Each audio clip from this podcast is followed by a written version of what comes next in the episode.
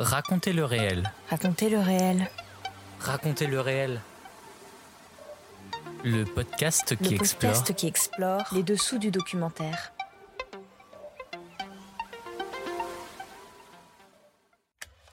Bonjour, je suis Clément et je vous emmène découvrir les dessous de la création documentaire. Épisode 25, le documentaire outil de recherche musicale. J'aimais bien cette idée de, de capter le son de la nature ou des objets ou de, de, son environnement et d'y associer aussi des, des notes de musique. Euh, je trouvais que c'était un, un, mélange très intéressant. Au départ, je pensais que Romain était plus parti dans une espèce de démarche, euh, on va dire, euh, de musicien électroacoustique, dans le sens de musique concrète, faire de la musique avec des sons concrets. Et en fait, non, c'était pas ça. C'était utiliser en fait sa perception, la captation qui faisait des sons et ajouter ensuite des notes. Aujourd'hui, épisode spécial en partenariat avec le FIPADOC 2023. Nous recevons deux invités, Romain Delahaye Serafini, alias Molécule, DJ, auteur, compositeur, auteur de six albums. Il aime capter les sons qui l'entourent lors d'expéditions polaires et en haute mer pour composer sa musique. Notre deuxième invité, Vincent Bonnemazou, est quant à lui producteur et réalisateur. Il a notamment réalisé le premier court-métrage documentaire avec Molécule, moins 22,7 degrés Celsius au-delà du silence, en 2018, où il suit l'artiste dans sa recherche sonore au Groenland, et a été directeur de la photographie du film La grâce du sillon en 2020, qui explore la mémoire du paysage mayennais. Romain et Vincent viennent aujourd'hui nous présenter leur dernier film, 29 173 milles nautiques, film expérimental qui suit avec un dispositif inédit le skipper Thomas Ruyant pendant la course de voile en solitaire la plus connue du monde, le Vendée Globe, en 2020. Film d'ouverture du FIPADOC 2023, Festival international du documentaire de Biarritz, qui se tient du 20 au 28 janvier 2023. Racontez le réel épisode 25, ça commence maintenant.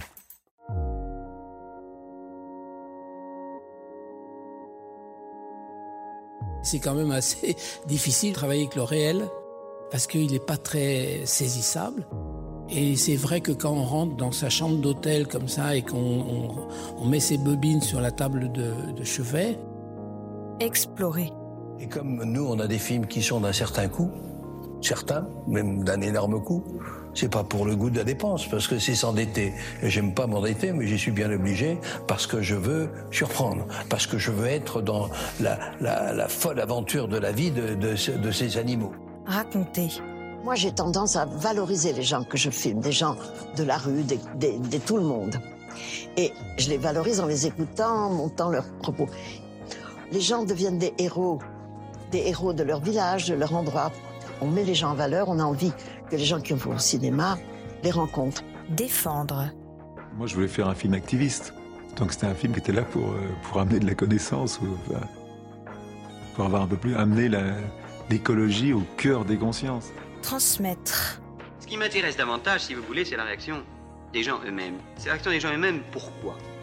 Eh bien, c'est que euh, les cinéastes, les cinéastes qui viennent faire des films dans ces pays, ne se rendent pas compte qu'il qu peut exister un dialogue absolument extraordinaire entre les gens qu'ils étudient ou qu'ils filment et eux-mêmes. Et que ce dialogue vient justement de ce moyen miraculeux qu'est le film. Le documentaire se dévoile dans Raconter le réel. Dans Raconter le réel.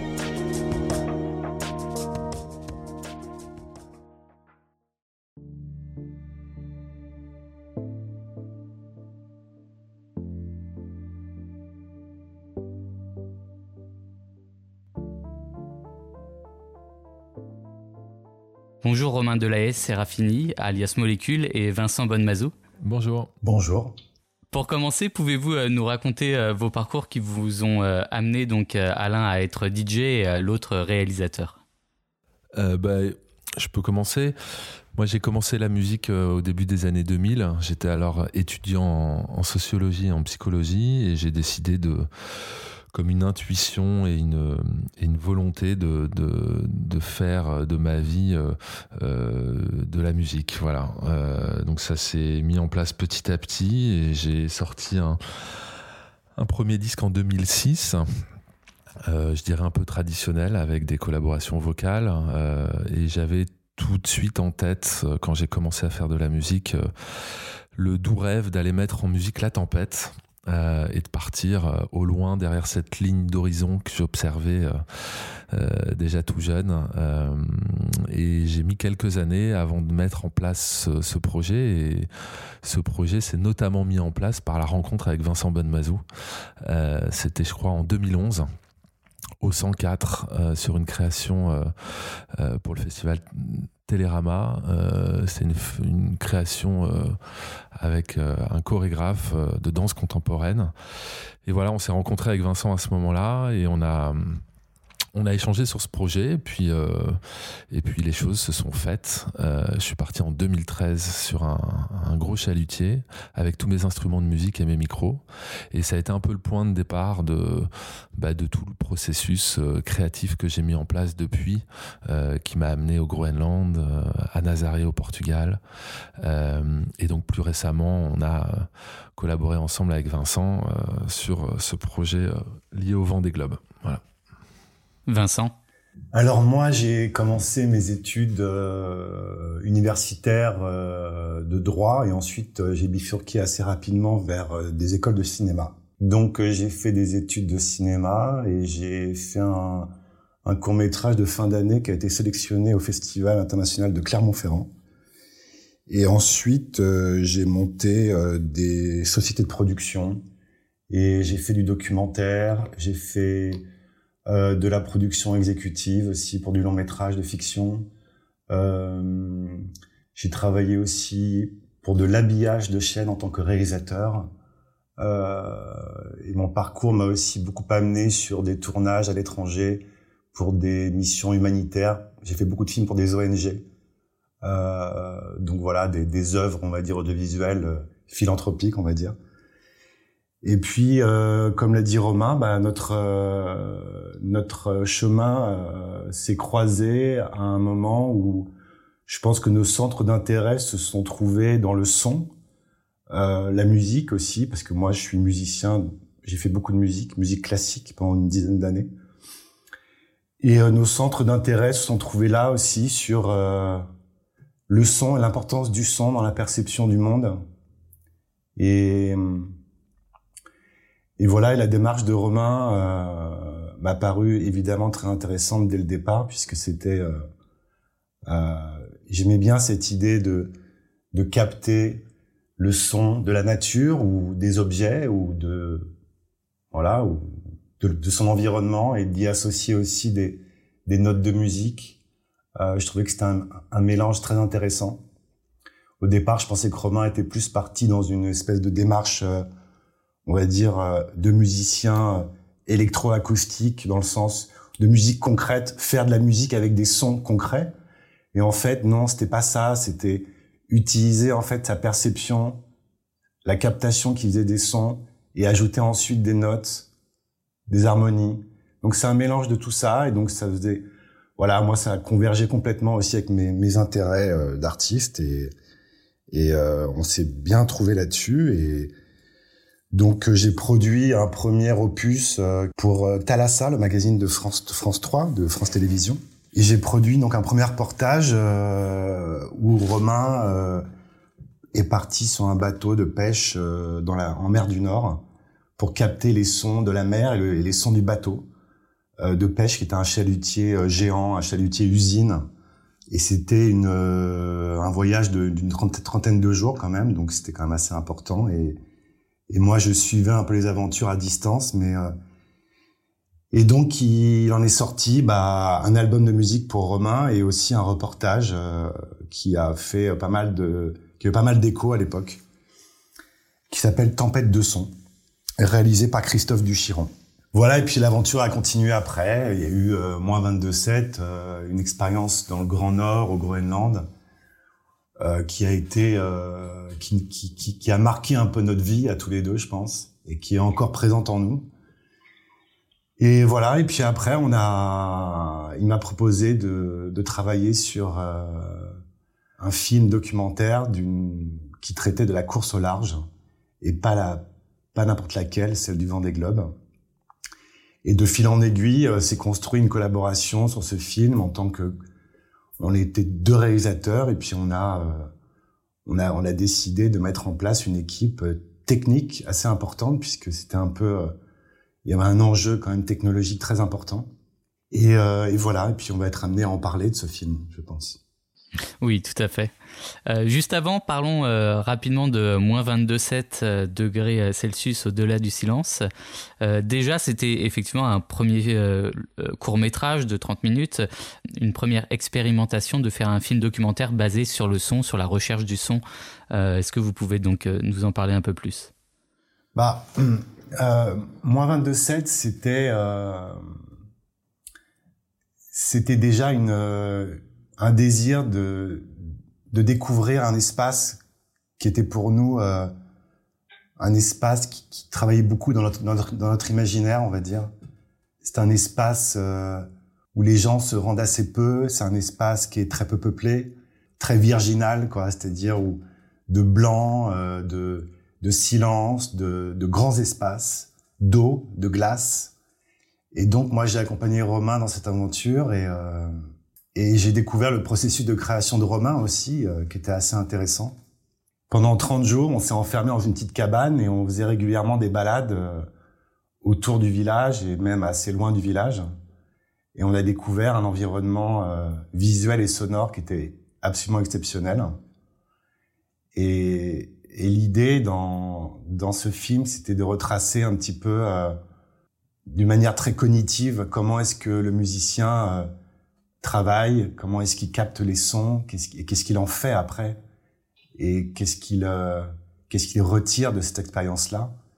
Et finalement, c'était un plongeon dans une forme de méditation profonde, parce que le silence en fait s'impose à vous quand on est là-bas, et et euh, il y a comme c'est comme une sorte de ouais de, de, de vie ascétique en fait, de de retraite en fait, comme les moines bouddhistes peuvent faire quoi. C'est et le, silence, finalement, là-bas, euh, s'impose tellement à nous qu'on on rentre dans une forme de méditation qui est évidente, quoi.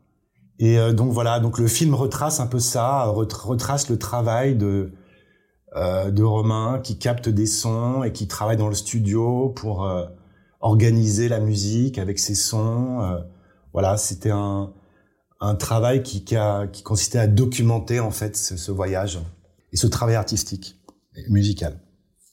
Bah, ce projet, il, est né d'une intuition euh, euh, et d'une volonté un peu de prendre le contre-pied de ce que je venais de vivre euh, en pleine mer, qui avait été une aventure sonore très bruyante, très fatigante. J'étais revenu les, oreilles fatiguées, mais en même temps émerveillé par ce que je venais de vivre et de mêler expérience de vie euh, et création musicale. Euh, voilà, j'avais l'impression de toucher une forme de, nectar, euh, d'essence de, de la vie, en tout cas de, de, ce qui, ce qui me nourrit.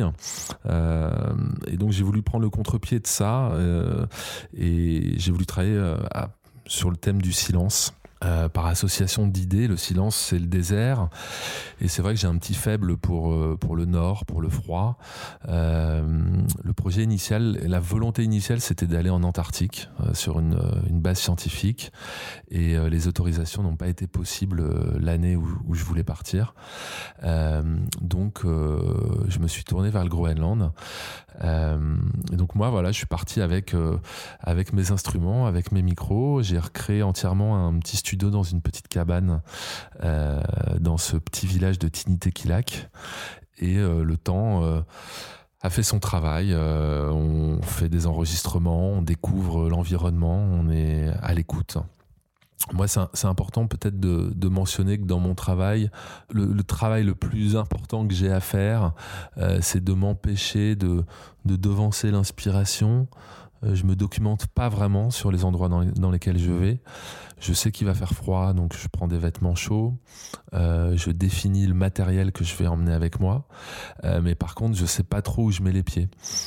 Tout ça pour se prendre un peu en pleine figure, un choc émotionnel fort.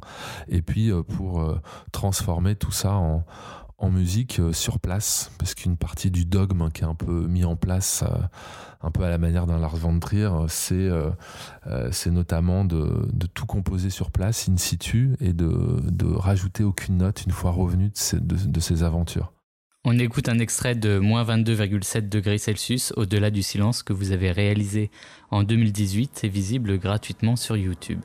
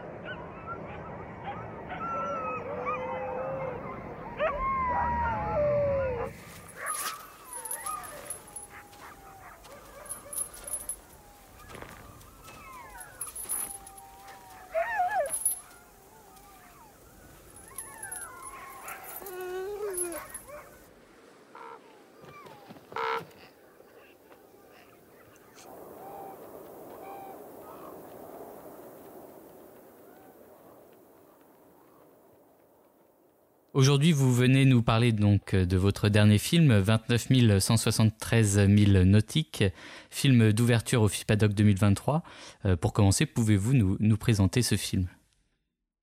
Alors, c'est un, un, film euh, assez radical, euh, qui est né euh, de, bah, déjà d'une rencontre avec Thomas Ruyant, euh, skipper professionnel. c'est la rencontre a eu lieu à peu près deux ans avant, le, avant son départ pour le, pour le Vendée Globe. Et le projet initial était, était un, un, projet tout autre, où, comme à l'accoutumée, il y avait une, une idée de, de vivre une une course, une traversée aux côtés de Thomas Ruyant et de, et de mettre ça en, en musique, en son. Le, contexte euh, lié euh, au Covid-19 a mal bousculé les choses.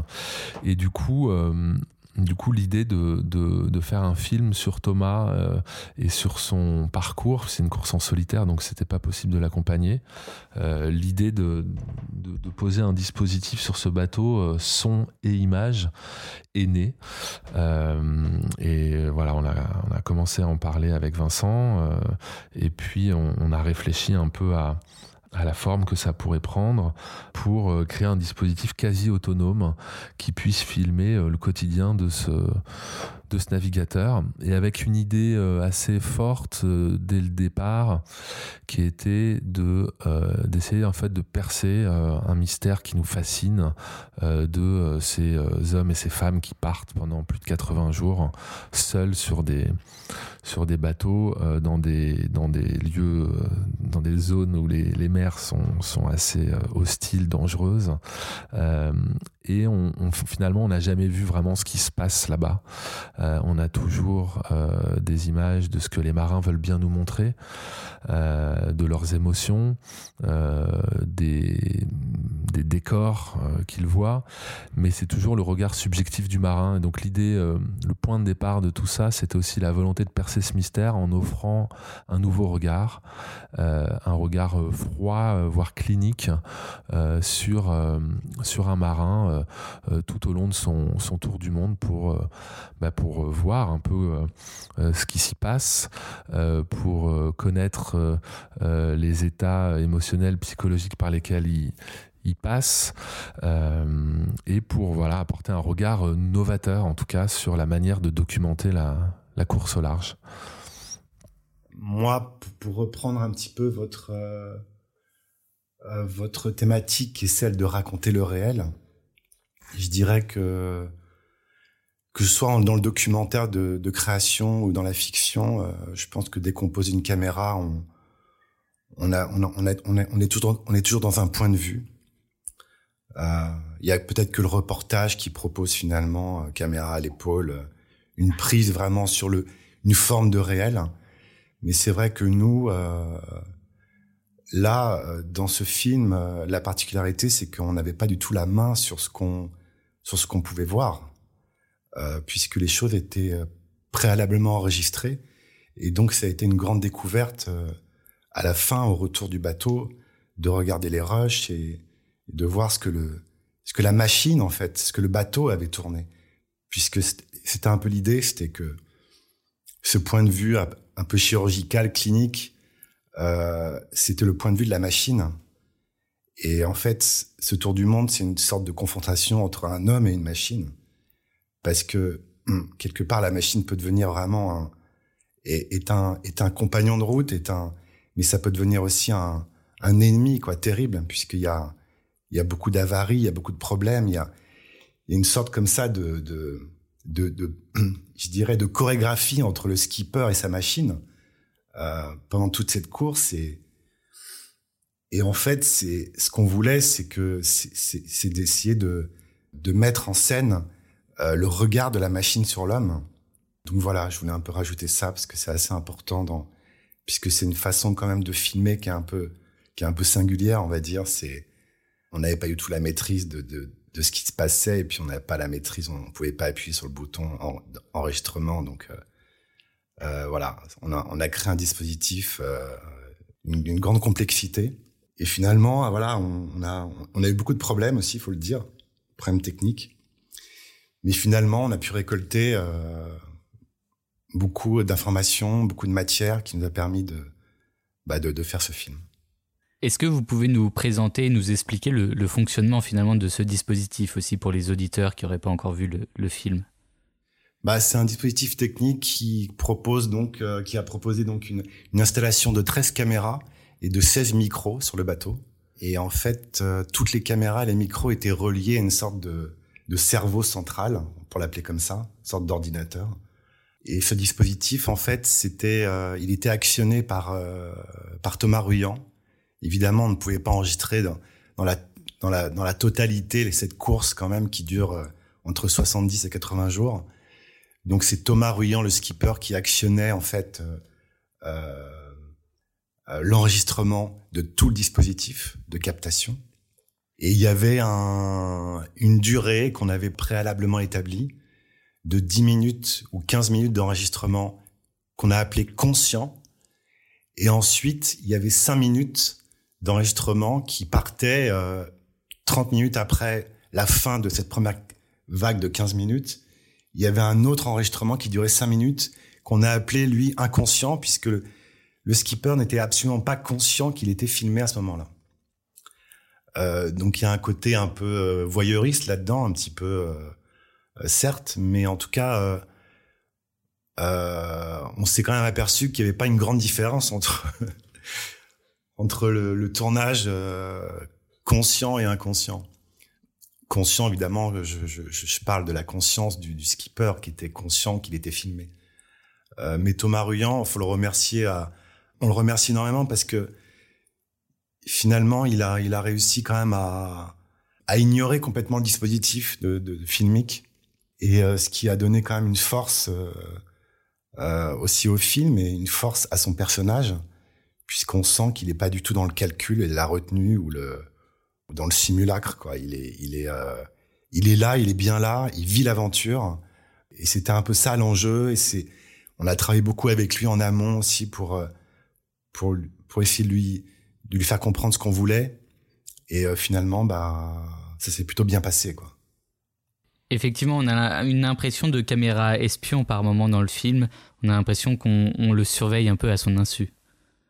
Ouais, tout à fait. Bah, c'était un le dispositif de, par sa nature, de son essence, propose ça évidemment. Alors après, euh, certains diront qu'on se rapproche un peu d'une forme de télé-réalité. et en fait, on, on voulait pas espionner d'une manière, on va dire, euh, obscène. Euh, ce qui se passait à bord, ce qui nous intéressait, c'est c'est de comprendre ce que disait Romain tout à l'heure, c'est-à-dire qu'est-ce qui pousse ces individus, ces marins, à, à partir dans une aventure comme celle-là, sachant que il y a potentiellement un risque de ne pas revenir.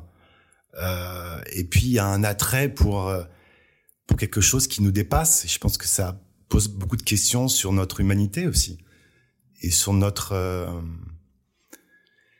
sur notre fragilité aussi parce que parce que quand on voit le film et quand on voit ce qu'il endure euh, quand quand quand on comprend on comprend tout ça nous on l'a compris puisqu'on a on a eu la chance de naviguer sur ce bateau. On voulait capter euh, des choses qui étaient de l'ordre de l'invisible pour l'instant puisque comme disait Romain la plupart des, des skippers s'auto-enregistrent s'auto-filment. Donc ils nous montrent bien ce qu'ils veulent nous montrer. Et là c'était vraiment l'idée c'était vraiment de d'essayer de de, ne pas être là tout en étant là, quoi. Et finalement, bah, ça a plutôt, euh, ça, ça, a plutôt fonctionné, on va dire. Ouais, je, rajouterais qu'il y a eu un, un gros travail euh, presque pédagogique avec Thomas Ruyant euh, dans, dans l'élaboration de tout ce, tout ce projet pour lui expliquer toute la bienveillance qu'on avait à vouloir percer une forme de mystère et être à ses côtés euh, sans qu'il ne le sache tout le temps. Euh, donc il y a eu déjà une forme de pacte entre nous. Euh, contractuellement, il avait un droit de regard sur toutes les images. Et puis, je rajouterais aussi par rapport à l'élaboration du dispositif, on était en mesure techniquement de créer un dispositif complètement autonome euh, pour filmer Thomas sans qu'il ne le sache du tout. Euh, mais ça nous a pas paru pertinent parce que, euh, comme le disait Vincent, on n'était pas là et Thomas était un peu nos yeux et nos oreilles.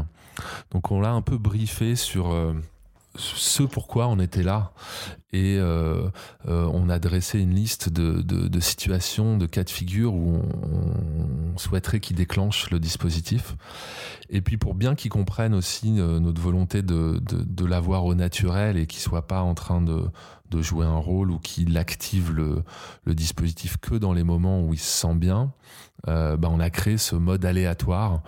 Euh, le mode aléatoire, je rajouterais un peu aussi par rapport à ce que disait Vincent, c'est que euh, donc Thomas euh, Ruyant déclenchait le dispositif et après il ne savait pas quand est-ce que le déclenchement pouvait se pouvait se produire et on lui avait juste donné comme indication parce que ça il ne souhaitait pas être filmé H24 il savait juste que dans les trois heures qui suivaient un déclenchement, il pouvait se faire enregistrer à tout moment. Et pour finir sur ce dispositif, effectivement, on a eu des gros euh, soucis techniques, assez rapidement d'ailleurs, carrément sur le système nerveux central du dispositif, euh, qui euh, s'est mis à, bugger, à plus fonctionner, à envoyer des signaux qui n'étaient pas cohérents. Thomas Ruyant a, été en, communication pas mal de fois avec euh, nos techniciens.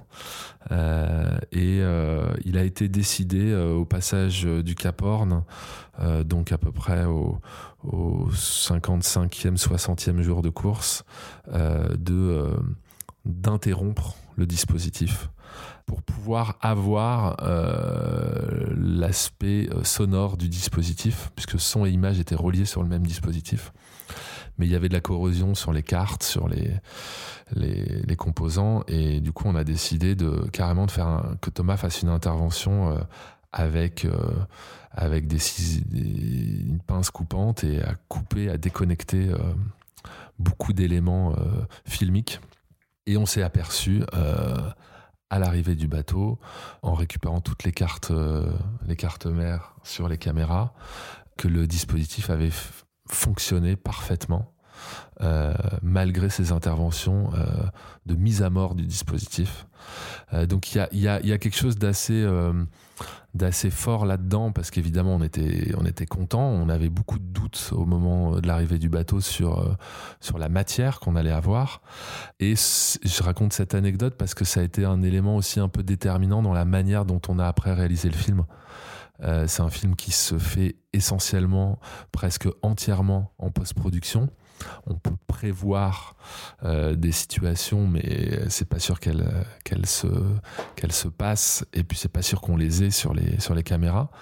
Et donc ce, cette anecdote du dispositif qui qui, qui, revit, qui, qui finalement prend, le, prend presque le dessus sur l'homme, euh, bah, ça a été aussi un, des éléments de l'écriture du film, avec euh, carrément un nom, puisqu'on a nommé ce dispositif Oswald dans le film et que c'est un des, des, personnages principaux.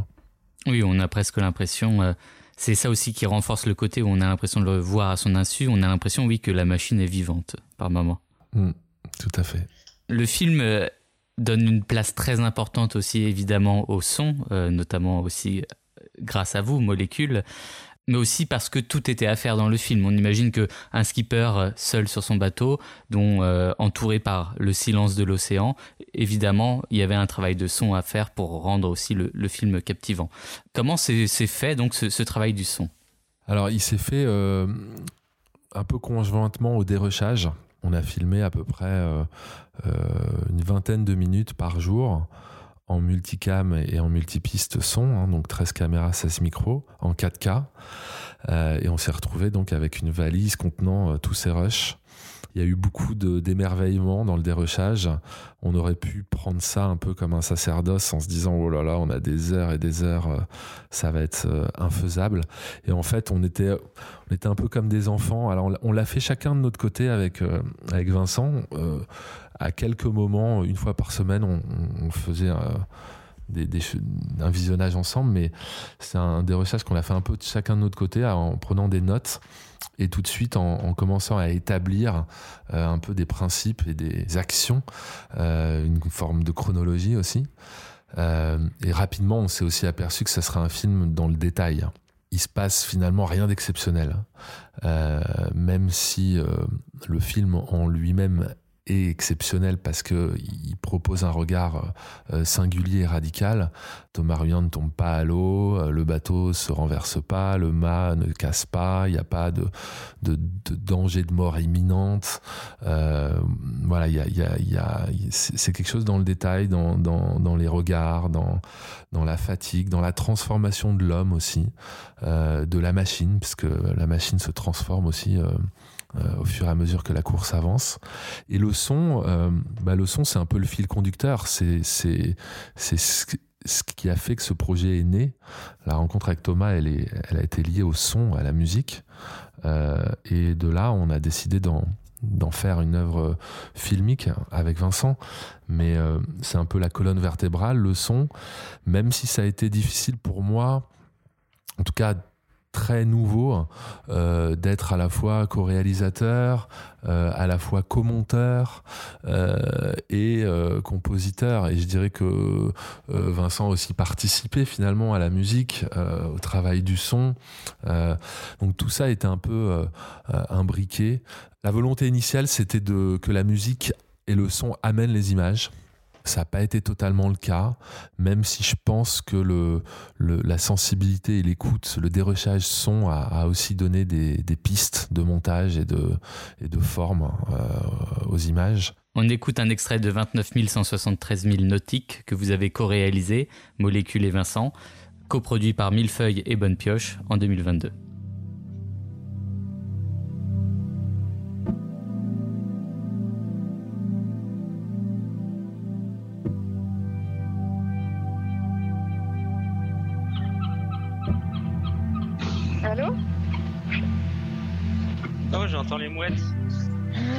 Suis à mon bureau, je suis sortie, il fait beau. Et. Ah, la chance. T'es dans la. Hein Oui, c'est pas très beau. Je suis venue en vélo ce matin. ouais, t'es dans la grosse tempête là, non? Oh là là. je suis pas encore dans le plus fort, mais ça m'inquiète parce que. Oh la vache. Le problème, c'est qu'à un moment donné, je vais me retrouver dans, avec 50, 60 000 vent, ou portant face à la mer. Euh, cette, cette, nuit. Fais attention à toi. Hein.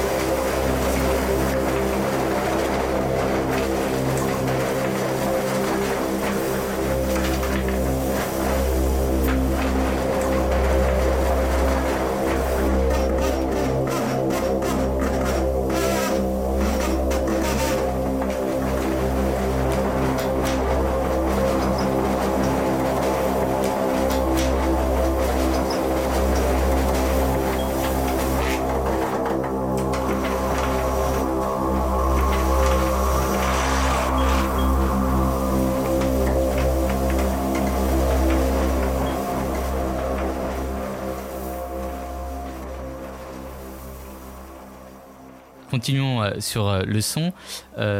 vous êtes donc basé sur, sur le son qui a été capté pendant cette aventure et ensuite vous l'avez donc transformé. Comment concrètement vous avez travaillé ce son?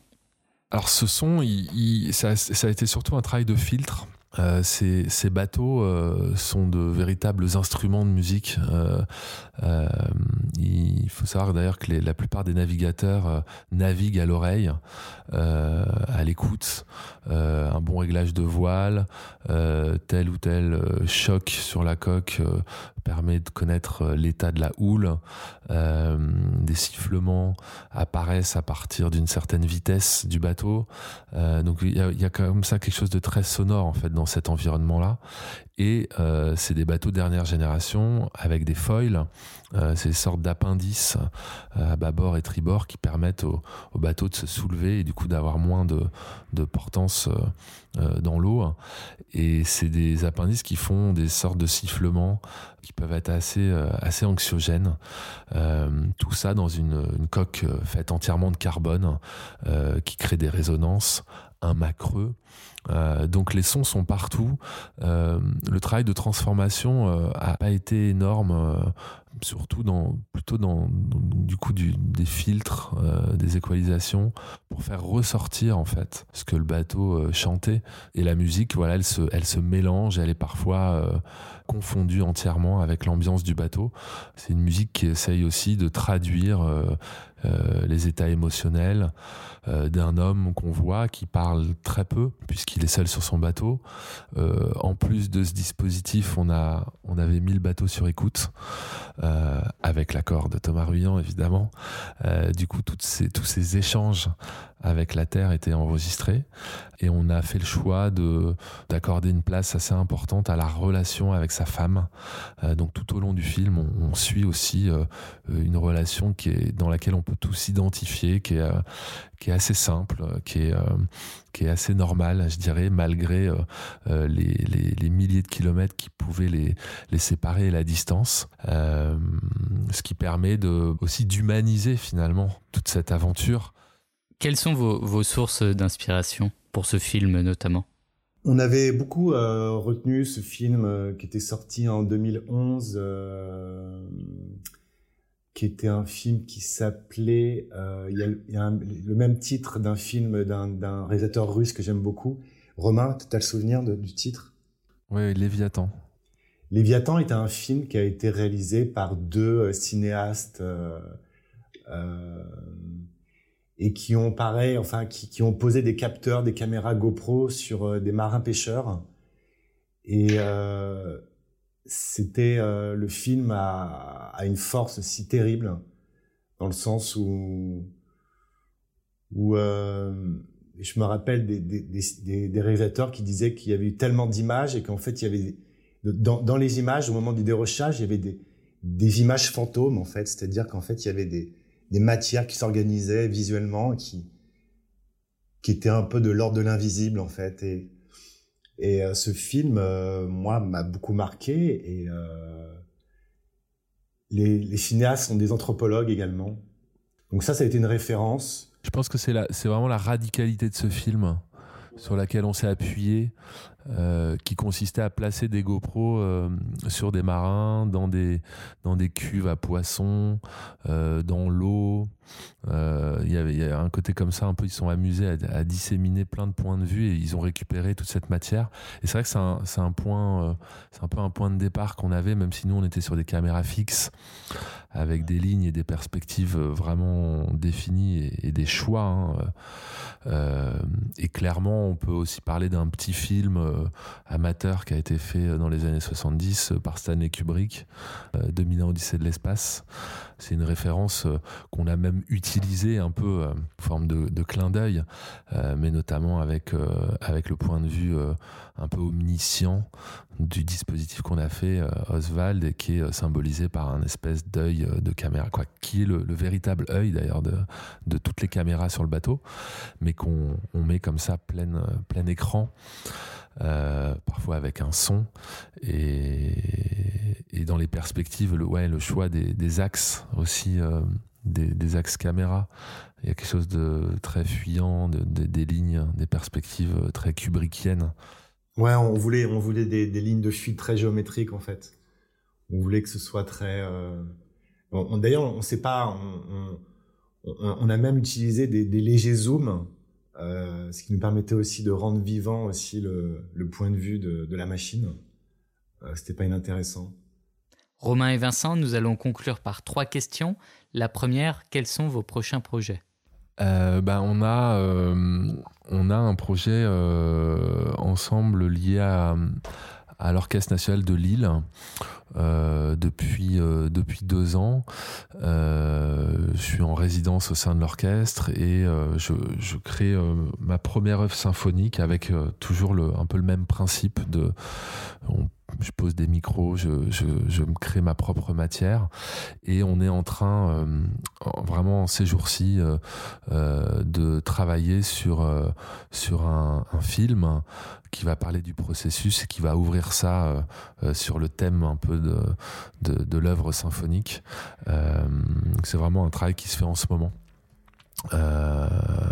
et un travail en cours. Question suivante, comment définiriez-vous le mot documentaire en une phrase? Moi, je dirais simplement, pour moi, hein, et je ne viens pas du, du milieu du, documentaire, euh, pour moi, je dirais que le documentaire, c'est la vie. C'est une des, dimensions, en tout cas, euh, perceptibles, voire imperceptibles de la vie. moi, je dirais euh, l'expression d'un point de vue sur le réel. Dernière question. Quel film documentaire vous a le plus marqué s'il fallait en choisir un? Moi, je partirais plutôt sur euh, Jean Rouche euh, ou bien Werner Herzog. Grizzlyman, merci Vincent. Grizzlyman de Herzog, voilà. Le grand choc pour moi dans le documentaire, ça a été euh, Robert Flaherty. Après Nanook l'Eskimo, le grand choc pour moi, ça a été Louisiana Story, Robert Flaherty. C'était mon, mon premier choc documentaire, qui a été réalisé en, 1948. Donc ça ne rajeunit pas, mais ce que j'ai beaucoup aimé chez Flaherty, c'est sa capacité à, justement à, mêler aussi la fiction au documentaire. Merci euh, Molécule et Vincent Bonnemazou. On rappelle que votre film est le film d'ouverture du FIPADOC 2023 à Biarritz, donc visible le 20 janvier en salle à Biarritz est visible prochainement peut-être au cinéma ou à la télé? On l'espère. Je l'espère aussi. Merci à vous. Merci. Merci, c'était un plaisir. C'était Raconter le réel, le podcast qui explore les dessous de la fabrication documentaire. Si vous avez aimé ce podcast, vous pouvez laisser un commentaire et un cœur rouge sur votre application d'écoute favorite. Et n'hésitez pas à nous suivre sur les réseaux sociaux pour avoir des infos supplémentaires et des recommandations. Idée originale et réalisation par moi-même, Clément Touron. Illustration et visuel de Justine Lofredo. Je vous dis à très bientôt pour un nouvel épisode.